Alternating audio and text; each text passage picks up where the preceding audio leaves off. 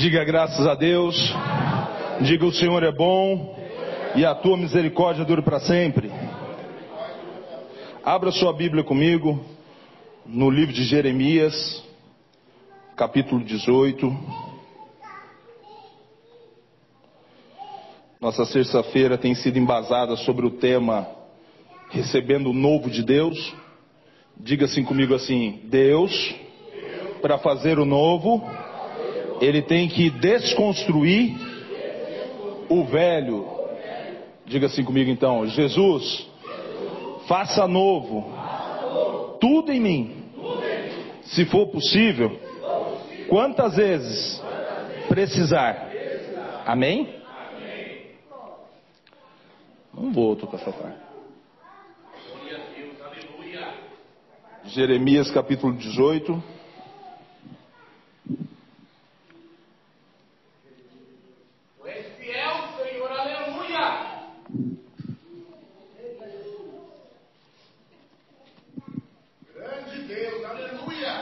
Acharam aí?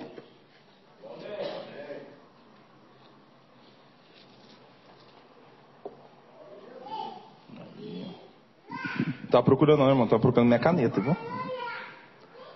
Está escrito assim: a palavra do Senhor que veio a Jeremias dizendo: Levanta-te e desce à casa do oleiro, e lá te farei ouvir as minhas palavras.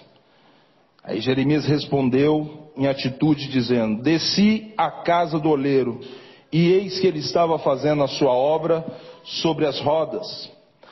Como vaso que ele fazia de barro, quebrou-se na mão do oleiro, tornou-se a fazer dele outro vaso, conforme que pareceu bem aos seus olhos, aos olhos do oleiro fazer. Então veio a minha palavra do Senhor dizendo: Não poderei eu fazer de vós como fez este oleiro, ó casa de Israel. Diz o Senhor: Eis que como barro na mão do oleiro, assim sois vós na minha mão, ó casa de Israel. Amém?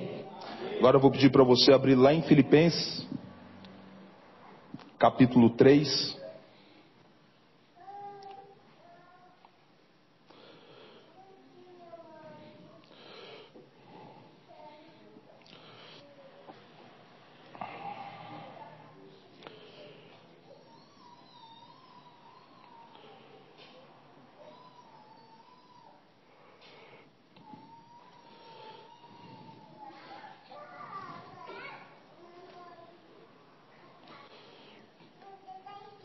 Glória a Deus, aleluia. Versículo 13 e 14. Isso mesmo.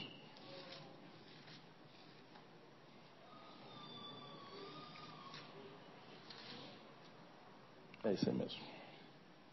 Está escrito assim: Irmãos, quanto a mim, não julgo que haja alcançado, mas uma coisa eu faço, e é que, me esquecendo das coisas que atrás ficam, e avançando para as que estão diante de mim, prossigo para o alvo, pelo prêmio da soberana vocação de Deus em Cristo Jesus. Diga assim comigo assim: Eu tenho um alvo. Portanto, mesmo que as condições possam mudar, o propósito ainda é o mesmo. Sabe por quê, irmãos? Existem coisas na nossa vida que, de acordo com a jornada, nós estamos ali com os olhos fitados naquela vitória ou no processo que nós estamos vivendo, e muitas das vezes muda alguma coisa no percurso da vida e a gente já acha que nós não vamos chegar já naquela linha de chegada e tudo pode mudar no caminho.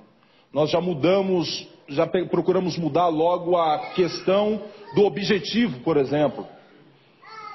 Nós muitas vezes, eu digo por mim, que quando nos encontramos no meio de um furacão, nós perdemos a direção da nossa vida e queremos mudar os nossos objetivos. Só que Deus não nos chamou e nem preparou a minha vida e a sua vida para concluir objetivos. Deus nos chamou para que possamos viver um propósito nele e por ele. E por ele fluir o propósito de Deus na nossa vida. Muitas vezes ficamos ligados ao objetivo. E nem sempre o objetivo ele é de Deus. O que é de Deus chama-se propósito. Por quê? Tudo que se envolve na sua vida é sempre gerando em você algo além de você. O objetivo te individualiza, ou muitas das vezes faz você se concentrar somente em si. O objetivo não, o propósito não. O propósito, quando ele, ele vem na sua vida, ele não envolve só aquele momento, ele envolve todo um processo, ele envolve tudo que está ao seu redor. Por isso que muitas das vezes as nossas escolhas, as nossas atitudes, elas têm que ser consideradas por Deus. Porque qualquer atitude nossa, ação, conduta da nossa vida, não diz respeito só a nós, diz sempre a respeito do outro. Pois o propósito de Deus na minha vida e na sua vida não é somente sobre nós. Cristo, se ele tivesse olhado para a cruz como um objetivo, Nenhum de nós talvez hoje estaria aqui, ou sem dúvida nenhuma, nenhum de nós conheceríamos esse Deus.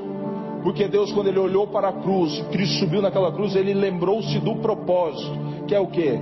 Que Ele deseja, que Ele anseia, que todos os homens, de modo geral, tanto homens e mulheres, sejam salvos. A cruz foi o maior propósito de Cristo. E o maior propósito da cruz fluindo nesse mundo é se passar quase 3 mil anos, 3.500 anos, e a maior fé protestada no nosso meio ainda é o cristianismo. Não foi algo que ele se considerou pelo objetivo, ele nos gerou dentro de um propósito. Quando eu li Jeremias capítulo 18, ali está falando de algo renovador Ali está mostrando que tanto eu como e você, nós somos como um vaso, que muitas vezes na nossa vida nós somos colocados em certas prateleiras e muitas das vezes essa prateleira ela não suporta o peso que nós temos. E muitas das vezes o vaso pode cair. Ou como lá na minha casa, eu costumo jogar bola com o Davi, o Davi ele costuma mirar logo o vaso de flor da Renata. Então ele tem a capacidade, a direção de acertar aquele vaso. Quando ele derruba, todas as raízes que estão dentro daquele vaso, elas aparecem. E quando a terra se espalha, já não tem mais o mesmo sentido aquele vaso. Mas quem cuida do vaso, que tem amor, a Renata vai lá, dá uma bronca em mim no Davi, ela junta aquilo ali, põe ali de volta, ela ajeita e coloca de volta no lugar. Deus faz a mesma coisa conosco. Todas as vezes que nós caímos e as nossas raízes, pastor, o que seriam as raízes? Seriam as nossas fragilidades, os nossos erros, os nossos pecados, as nossas, muitas das vezes, vamos dizer assim, a nossa condição humana, ela floresce muitas vezes. E Cristo, como um bom cuidador, Cristo, como seria a palavra? Formado em botânica, como um bom jardineiro, ele vai lá, ele se agacha, ele pega as suas raízes que são expostas, que muitas das vezes ela sendo exposta, ela atrai a atenção de oportunistas, ela atrai a atenção de pessoas que esperam você se fragilizar para colocar sobre você o jugo, o peso, que muitas das vezes o nosso corpo físico ele não suporta e o espiritual muito menos.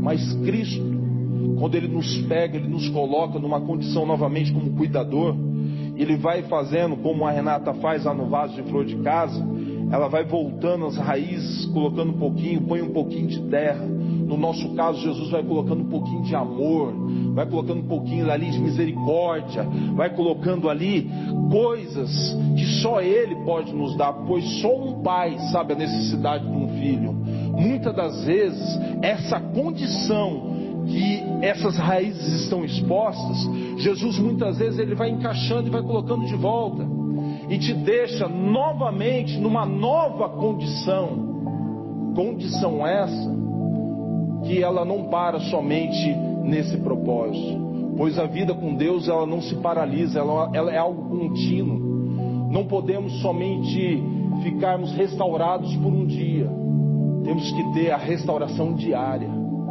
E Jesus, como um bom jardineiro, Ele quer cuidar dessas nossas raízes. Deus não quer que você seja um vaso restaurado no domingo e um vaso podre na segunda. Não. Aquilo que você recebeu no domingo floresce na segunda. E quando suas raízes vão começar a ficar expostas, você tem a nova oportunidade de estar diante de Jesus numa terça-feira. Aí você vai ali receber novamente os cuidados do Pai. Porque o que cura e o que faz a sua vida ir para frente, a sua vida progredir, é a palavra do Senhor. Ela é a substância, é ela que é a vitamina. Então, se você tem se alimentado as suas raízes, a sua vida em outras coisas, eu venho no nome de Jesus lhe dizer: é por isso que a sua vida está ficando cada dia mais difícil.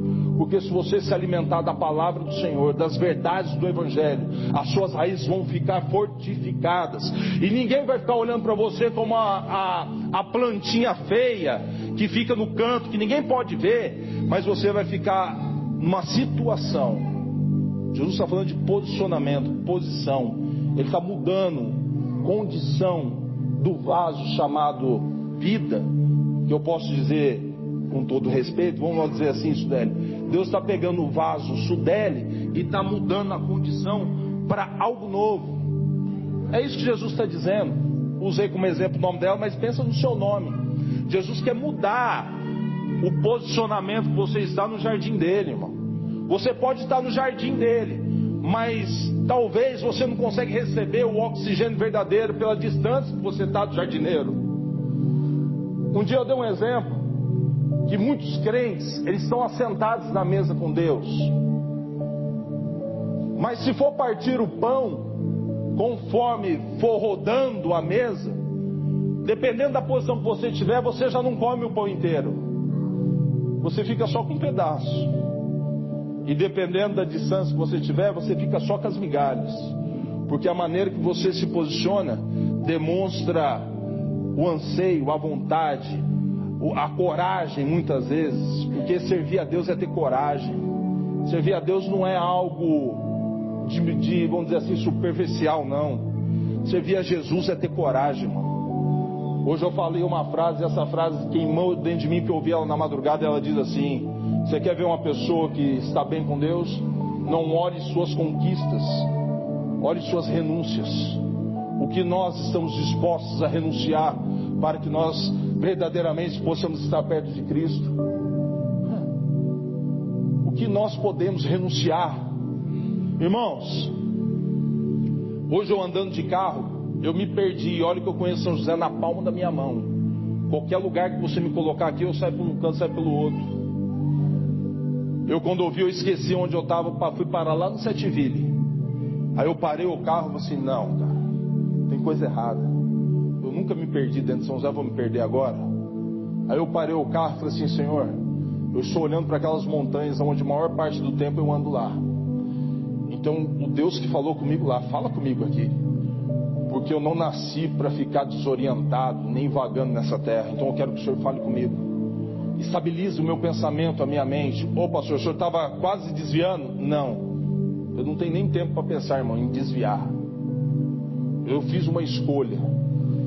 E ela custe o que custar. Temos que permanecer nela. É como se nós estivéssemos entrado numa estrada, atravessando uma ponte, e você olhar para trás, essa ponte não existe mais, não tem como voltar atrás. Só temos um jeito, irmãos é para frente. É como o apóstolo Paulo ensinando em sua epístola, dizendo: Eu olho e prossigo para o alvo. Pastor, mas está difícil, não está fácil não. Irmãos, Deus não disse que seria fácil. Renunciar a algo, coisas nesse mundo, nos leva muitas vezes a chorar, a sofrer. Mas o Cristo que nos recompensa, Ele tem poder para colocar a mão sobre nós. E mesmo que nós possamos estar no meio das dificuldades, a adversidade, os barulhos, os vendavais, os furacões, os naufrágios nossos barcos emocionais, Cristo ele consegue nos colocar na palma da mão dele. Porque tudo aquilo que nós fazemos por ele, ele não nos abandona. Ele não deixa e Ele não vai deixar nós perecermos essa terra. Por quê? Porque Jesus ele é muito bem claro. Ele diz: Eu não devo nada para ninguém. Tudo que você faz para mim, eu lhe devolvo no mínimo sete vezes mais. Um dia veio uma pessoa ofertar na minha vida. E eu disse para essa pessoa assim: Eu vou ofertar na sua vida também. Ela ofertou um valor e eu ofertei um valor dobrado. E a pessoa diz assim: Pô, pastor, o senhor está desmerecendo a minha oferta? Eu falei assim: Não. Eu só quero demonstrar para você que tudo aquilo que você planta em terra fértil, Deus, Ele vai dobrar na sua vida. Então a oferta que você trouxe na minha vida, eu lhe devolvo ela valorizada. Porque tudo que sai do reino de Deus, ele não sai da mesma forma. Ele sai super valorizado. Quer um exemplo? Vou dar um exemplo para você. Olha a sua vida. Ou vou fazer melhor, irmão. Olha, pra, vou falar da minha tudo que eu semeei no altar de Deus referente à minha vida, nunca mais voltou do mesmo jeito. Porque quando eu cheguei diante de Deus, sem expectativa de vida, vício, não tinha. Irmão, era um, se eu falar que eu era um zero esquerdo, o zero esquerdo ainda está ganhando. Mas eu lembro quando eu falei para Deus, Deus, se o Senhor mudar a minha história, eu peço ao Senhor só uma coisa, só me deixa vivo e me permita levantar todas as manhãs. Porque se o Senhor deixar eu levantar de manhã, é a chance que eu tenho para provar para os meus inimigos que o Deus que me chamou não é covarde, ele não errou o alvo. Então, irmãos, todas as vezes que você levanta da sua cama, Deus está te dando a oportunidade de ser melhor do que o dia que passou. Deus ele está olhando para você dizendo assim: Eu confio em você. Sabe, irmãos, muitas das vezes nós achamos: será que Deus não me ouve mais? Ou será que Deus não atende as minhas orações? Irmãos, ontem eu de madrugada eu não conseguia dormir. E eu fechei os olhos assim, Senhor, vou lhe fazer uma pergunta e gostaria que o Senhor me respondesse. A minha alma está condenada ao inferno? Porque Deus parece que eu estou orando, parece que o Senhor esqueceu de mim. Mas eu quero perguntar para o Senhor: o Senhor já me condenou e eu não estou sabendo? Porque se for condenação, tem direito ainda ao juízo, né? O julgamento porque o Senhor é justo. E Deus me respondeu hoje, irmãos, que pela graça de Deus a minha alma não está condenada, pelo contrário. Toda situação adversa é para nos mostrar que tem um horizonte diferente e melhor, um plano melhor do que nós estamos vivendo. Eu passei em alguns lugares hoje e eu fiquei me perguntando, Deus, o que, que eu estou fazendo aqui? E Deus não me respondeu. Eu perguntei de novo, Deus, o que, que eu estou fazendo aqui? tinham pessoas que estavam envolvidas junto comigo hoje. Eu fiquei olhando para aquelas pessoas e eu sou assim: sou Deus que te apresento. Lembra como você andou nesses lugares? E eu fui lembrando, irmão. Todos os lugares que eu cheguei, eu não tive o nome Washington. Eu tive o nome: esse é o pastor, esse é o pastor, esse é o pastor. Isso para mim tem um peso de responsabilidade. Porque se algo eu fizer errado, vocês só vão lembrar do pastor. Vocês não vão lembrar do Washington. Porque quando anunciamos as nossas verdades ao mundo, a identidade que nós nascemos nesse mundo é trocada pela identidade que Deus deu. Deus dá um novo nome, Deus dá uma nova direção. Eu falei assim, Deus, por que, que o Senhor está me apresentando assim? O Senhor sabe como eu sou chato com essas coisas, eu não gosto de me expor. Deus falou assim, o tempo de se esconder acabou, filho. Estou te apresentando autoridades.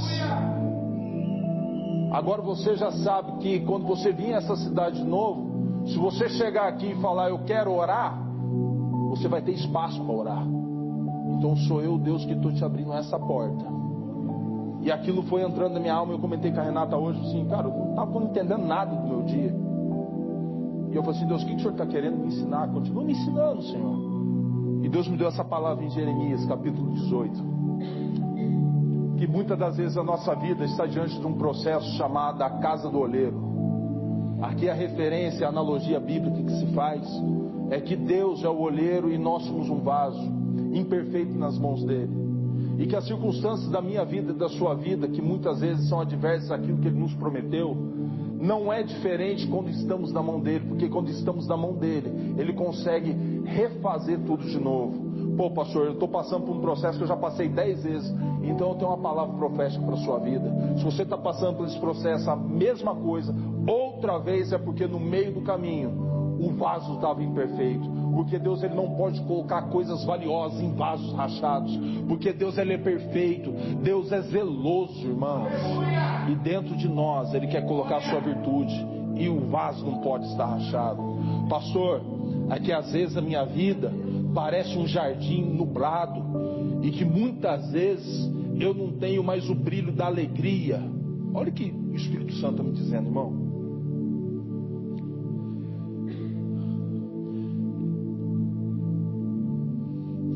O jardineiro, amém? Deus está dizendo assim, eu vou traduzir, você vai entender. Se for você, você põe a mão no seu coração. Não precisa nem levantar a mão, irmão.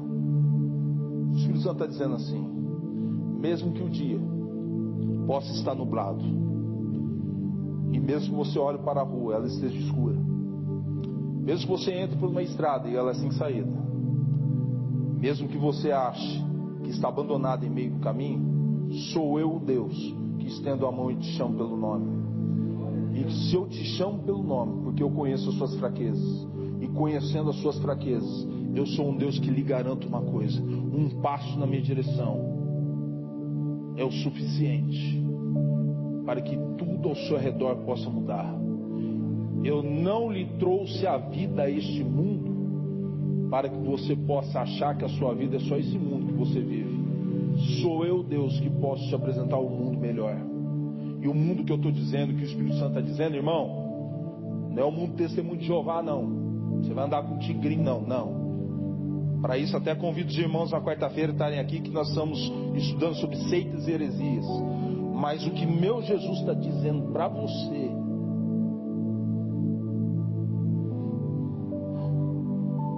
é que o jardim que ele está pondo na mão hoje está escondendo as suas fraquezas dos homens para te fortalecer diante dele. Porque os homens, o mundo aí fora, quando vê nossa fraqueza, ficam que nem urubu em cima de carniça. E assim diz o Senhor: você é carne nobre diante de mim.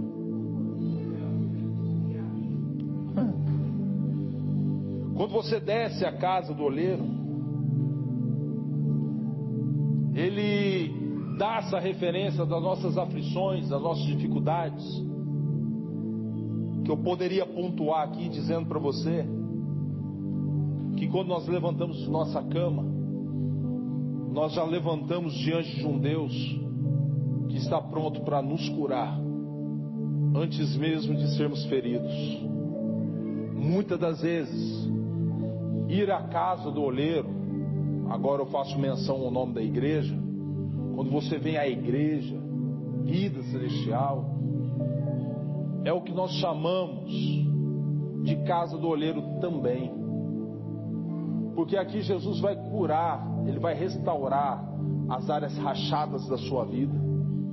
Ele vai tirar a terra que já está cheia de pedregulhos devido às dificuldades do dia a dia e Ele vai pôr uma terra limpa.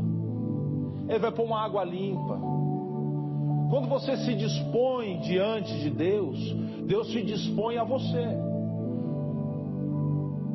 Ele se dispõe à sua vida, trazendo benefícios para a sua vida, primeiro, espiritual. Porque não há dinheiro nesse mundo que compre a nossa paz de espírito. As nossas convicções de riqueza estão bem distorcidas quando vamos diante de Deus. Eu sou a favor de uma vida tranquila, você diga amém, diga amém. Eu sou a favor de você viver bem nessa terra, de você ir para a praia, diga assim amém. De viajar, de ir para roça, andar de cavalo, comer bem, comer cuscuz, já como o Manuel.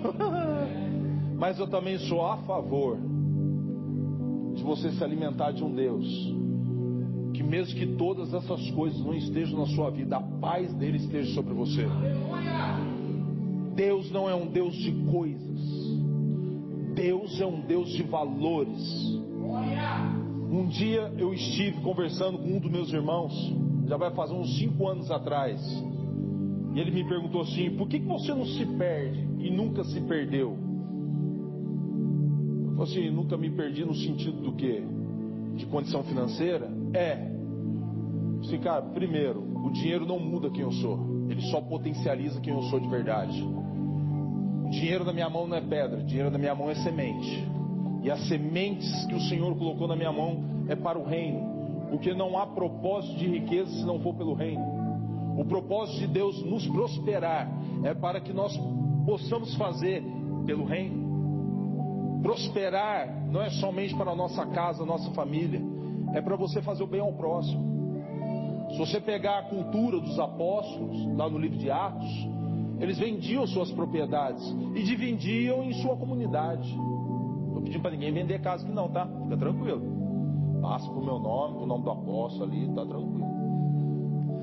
Porém, quando eu falava com meu irmão, eu disse assim para ele assim, cara, vou esclarecer algumas coisas para você. Eu posso ter acesso a pessoas importantes, porque o reino me permitiu ter acesso a pessoas importantes. Eu posso ter acesso a lugares que outras pessoas não conseguiriam ir, mas o reino me deu a chave para entrar nesses lugares. Porém, cara, eu quero te dizer algo. Se você não entender primeiro os valores que Deus quer colocar na sua vida, quando vir a riqueza você se perde. Tem um exemplo muito conhecido no nosso meio que eu poderia dizer da seguinte forma: que a riqueza buscada em meio aos homens, se você não tiver valor, você se afunda. Riqueza sem princípios de Cristo te leva a um abismo. Riquezas sem a, o princípio da verdade da palavra só te faz regredir. A Bíblia diz que um abismo chama outro abismo. Se eu tivesse uma corda, é o abandu de Reziaboque, o adu i medebia, andu diaba, suyabanuque. Deus é um Deus que ele muda a trajetória do homem, para que o homem possa entender que Deus é um Deus que tira de dentro do buraco e coloca em cima. Deus ele te tira e te apaga o teu nome em meio aos homens, que muitas das vezes, jovem, tenta te alcançar pela maldade. É o abandu que é abandu, mas eu conheço um Cristo que é o melhor segurança na vida de um homem. Porque se ele andar contigo, jovem, tudo que está ao seu redor para de fazer barulho, porque o barulho de fora não pode mexer no Cristo que está aí dentro do seu coração. Jesus, muitas das vezes, ele estende a mão para nos levantar. Jesus nunca vai nos expor à vergonha. Jesus vai esclarecer as verdades, para que suas verdades em nossa vida nos faça caminhar de glória em glória. É por isso que eu creio nesse Deus, que Ele apaga o nome na boca dos maldosos, para proclamar o reino dele. Eu não conheço um outro Deus que não tenha outro propósito na vida de um homem, que é tirar as riquezas e colocar os valores para que as riquezas possam vir. É por isso que nós muitas das vezes falamos e pregamos. Tem gente que nunca vai conseguir ser próspero na igreja, porque se ele prosperar, Jesus perde ele. Passou a vida toda vindo a pé. Na hora que tem um carro, irmão, Jesus amado, não vem.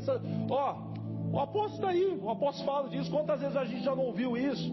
Já pregamos sobre isso, já esclarecemos o entendimento sobre isso. Se tiver o compromisso da igreja e o shopping, irmão, está no shopping. Por quê? Se as riquezas chegarem primeiro que os valores, o homem se perde. É por isso, irmãos, é por isso, é por isso que todos os dias, quando entramos na presença de Deus, entramos na presença dele por aquilo que ele é. E é lógico, nós estamos interessados também naquilo que ele pode nos dar, mas o que ele pode nos dar é seguido de princípio que temos que seguir. Evangelho de Mateus, capítulo 6, versículo 33, é, é regra. Buscar primeiro o reino dos céus e a sua justiça. e as demais coisas vos serão acrescentadas. Se você buscar o primeiro, o reino, porque você não busca o que é indigno, você quer o que é precioso, é o que o mundo põe sobre nós. O nosso dia a dia foi tomado por série, uma série de afazeres, série de compromissos. Teve um dia que eu falando com o Eric, assim, Eric, se o dia tivesse 48 horas, cara, a gente não resolvia. E se tivesse 48 horas, nós iríamos reclamar, falando que o tempo é pouco. Mas Cristo é o Deus do tempo, de estabelecer os ponteiros da nossa vida. O tempo de desespero acabou. Ao Adé e a Nude. O tempo de desespero acabou.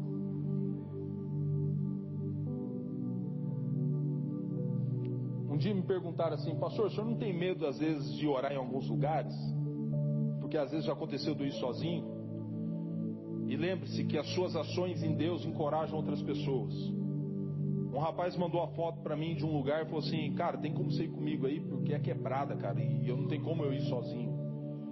Eu falei assim: Cara, quem colocou isso no seu coração? É de você mesmo ou foi Cristo que te incentivou a fazer isso? Não, foi Deus que mandou. Irmão, então você vai sozinho, cara. Não, mas eu vou sozinho. Se acontecer alguma coisa, se acontecer alguma coisa, pode ficar tranquilo que eu faço aí um vídeo e anuncio que foi tudo, menos Deus que te mandou. O que, que Deus é esse que te manda lá? Meu Deus não é kamikaze. E ele foi, ele fez um almoço numa casa de uma família. E toda ali ele orou tudo, ele saiu de lá, mandou um vídeo. E falou assim, assim, eu fui lá, cara. Mas todo momento que eu estava lá eu lembrava de você. Porque você sempre disse que para você ir no banco você não precisava de segurança. Você sempre disse que nunca precisou de um policial na porta do seu depósito para fazer segurança para você. Isso é verdade, irmão. Do fato da gente andar muito, a gente acaba conhecendo. E uma vez um policial me perguntou: Você não quer que eu faça segurança para você, não? Ou assim, cara, respeito aí a sua disposição, mas se eu colocar você na frente do meu depósito, eu estou anulando os anjos que Deus colocou ao meu redor. Ah, mas se acontecer uma coisa ruim, como que você vai fazer? Assim, cara, eu cobro dele, porque é ele que me deu a ordem. E um dia, caímos num golpe, lembro como se fosse hoje. Eu tinha um valor para comprar mercadoria, ligamos no lugar, coincidiu o nome, caímos num golpe. Uma empresa fantasma lá na Raposo Tavares. Tavares, é. E a gente começou no desespero, porque não tínhamos dinheiro para repor mercadoria naquele dia, o dinheiro estava todo na rua.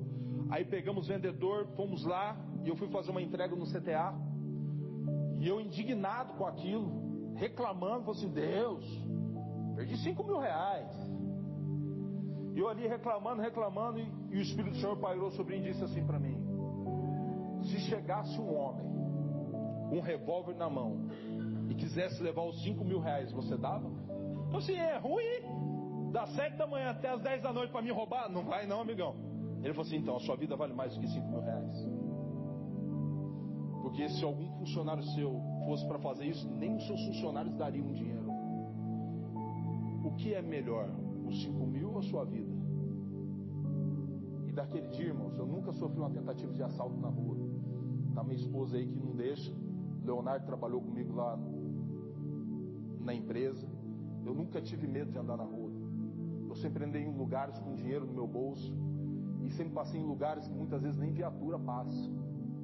Mas sempre, sempre, todas as vezes, as pessoas, meus concorrentes, donos de outras empresas, perguntavam assim: Cara, você é louco, você é o único cara de cesta básica que roda 10 horas da noite. E eu nunca, irmãos, nunca, isso eu falo diante da presença do Espírito Santo, cuja face estamos. Eu nunca disse que eu era bom. Sabe o que eu respondi? E respondo até hoje? Assim, cara, eu não sei o que Deus viu em mim, mas todos os lugares onde eu passo, quem é ruim se tranquiliza, quem é passa a não ser. Quem pensa, para de pensar, porque se Deus me chamou, não vai me deixar morrer desse jeito. Eu tive um conflito com um cliente e ele veio todo eufórico, todo tatiquitá. Eu falei assim, cara, o bandido aqui é você. O criminoso aqui é você. O que você vai fazer? Ele veio numa distância, como se da igreja para cá, e veio tudo. E eu fiquei bem parado assim, coloquei a mão na cintura disse assim: Você vai fazer o que, jovem? E eu falei para a pessoa que estava comigo: Pode marcar no relógio cinco minutos, que vai chegar uma mensagem me pedindo desculpa. Porque eu disse assim para ele: Cara, se eu não morrer no mundo, não é agora, cara, que o Espírito Santo de Deus se apoderou da minha vida de tal forma que só de eu pensar em entristecer me dói a alma. Eu não vou morrer na sua mão, lindão. Você me desculpa, eu represento muito mais do que uma morte assim. Deu cinco minutos, irmão. Chegou uma mensagem no meu celular pedindo para mim na casa dele no domingo. Sou Washington, eu sei que é sua folga, mas eu estou me sentindo mal da maneira que eu falei com o senhor. Eu queria pedir desculpa ao senhor pessoalmente. Aí o pensamento humano pode dizer assim: vai que armou uma casinha. E eu não respondi a mensagem. Passou-se 15 dias, eu voltei a casa, ele veio. Ele abaixou e falou assim: Cara, eu posso te perder como cliente, mas eu não perco a sua alma. Se você comprou na minha empresa, já tem um propósito de Deus para ter ele conhecido, porque você é totalmente fora do padrão que eu atendo. Mas se Cristo permitiu eu te conhecer, jovem, é para falar de um Deus que é real. Então deixa eu falar desse Jesus para você. Ele começou a chorar na porta do carro. Dinheiro é bom, irmãos. Não vou negar. Traz grandes benefícios. Mas o dinheiro não pode ser maior que o propósito de Deus na minha vida e na sua vida. O dinheiro ele não pode fazer de nós um vaso rachado, que as bênçãos do Senhor cheguem em nós, mas vaza pelas essas rachaduras. O dinheiro não é tudo, não, irmãos. O dinheiro não é tudo. Eu vi pessoas falarem que eu era ligado ao dinheiro. E por uma simples ambulância de 1.300 reais não conseguiu socorrer o filho.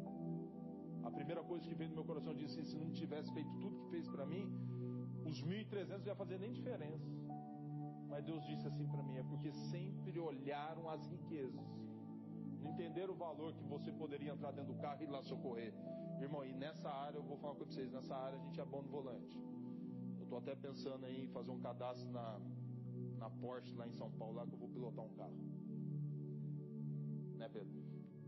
Fique de pé comigo por um instante, quero orar por você. As nossas terça-feiras tem um tema, e o tema é culto das causas impossíveis. E eu sempre digo e sempre vou falar que a maior causa para que Deus possa operar em nós somos nós mesmos. Nós somos limitados no nosso entendimento, na nossa fé. Mas Deus ele quer de certa forma fazer na minha vida e na sua vida te colocar numa condição melhor. Pastor, Deus está me promovendo? Sim, Deus está lhe promovendo. Talvez te promovendo, não da condição que você pensa, mas na condição que Ele quer que você seja promovido. Não é o que você quer, é o que você necessita. O nosso problema e a nossa dificuldade é esquecer o que nós necessitamos. E por questões temporárias, trocamos a necessidade por coisa supérflua. E Deus ele não quer nos dar o vento, Deus quer concretizar